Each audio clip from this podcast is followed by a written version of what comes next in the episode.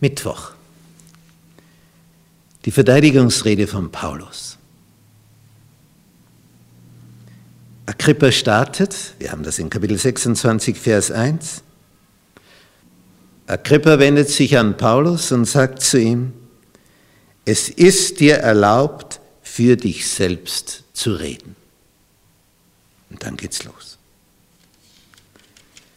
Und dann fängt Paulus an. Nach einigen Höflichkeitsformeln der Begrüßung schildert er sein Leben sehr ausführlich. Wie das alles war, wie er da aufgewachsen ist und wie er gegen die Christen vorgegangen ist.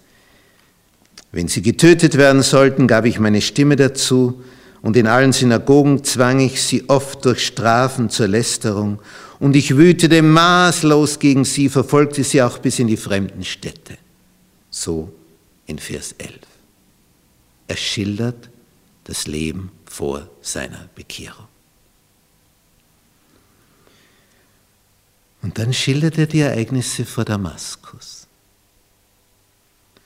Als ich nun nach Damaskus reiste, Vers 12, mit Vollmacht und im Auftrag der Hohenpriester, sah ich mitten am Tage, o König, auf dem Weg ein Licht vom Himmel, heller als der Glanz der Sonne, das mich und die mit mir reisten umleuchteten.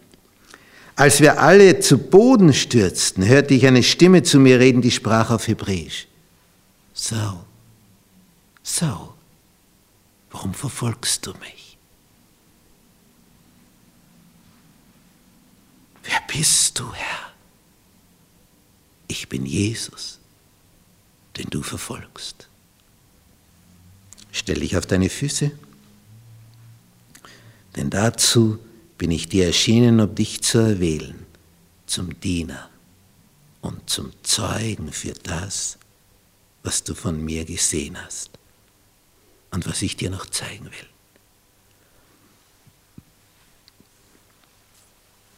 Vers 17. Ich will dich erretten von deinem Volk und von den Heiden, zu denen ich dich sende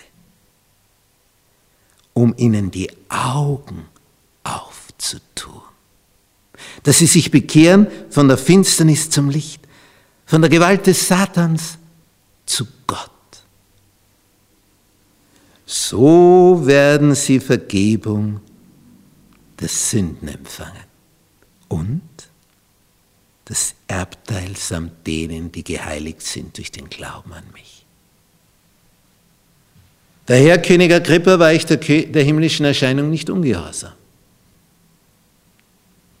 Und dann hat er in Damaskus, in Jerusalem, bei den Heiden verkündigt, sie sollten Buße tun, sich zu Gott bekehren und rechtschaffene Werke der Buße tun. So, und jetzt kommt er zum letzten entscheidenden Ereignis. Deswegen wurde er im Tempel ergriffen, weil er das verkündet hat. Sie haben versucht, mich zu töten sagt Paulus. Und dann geht er auf die Schrift und sagt, das wurde schon vorher angekündigt, dass der Christus müsse leiden und dann auferstehen und letztlich gen Himmel fahren.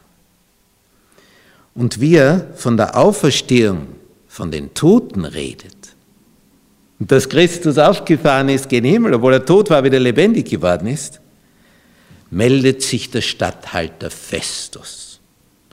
Und laut ruft er hinein, Paulus, du bist von Sinnen.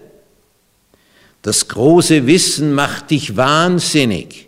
Ein Toter, der wieder lebendig wird, das geht nicht in den Kopf des Römers. Paulus bleibt ruhig. Der hat gerade gesagt, bist verrückt geworden, bist von Sinnen bist wahnsinnig.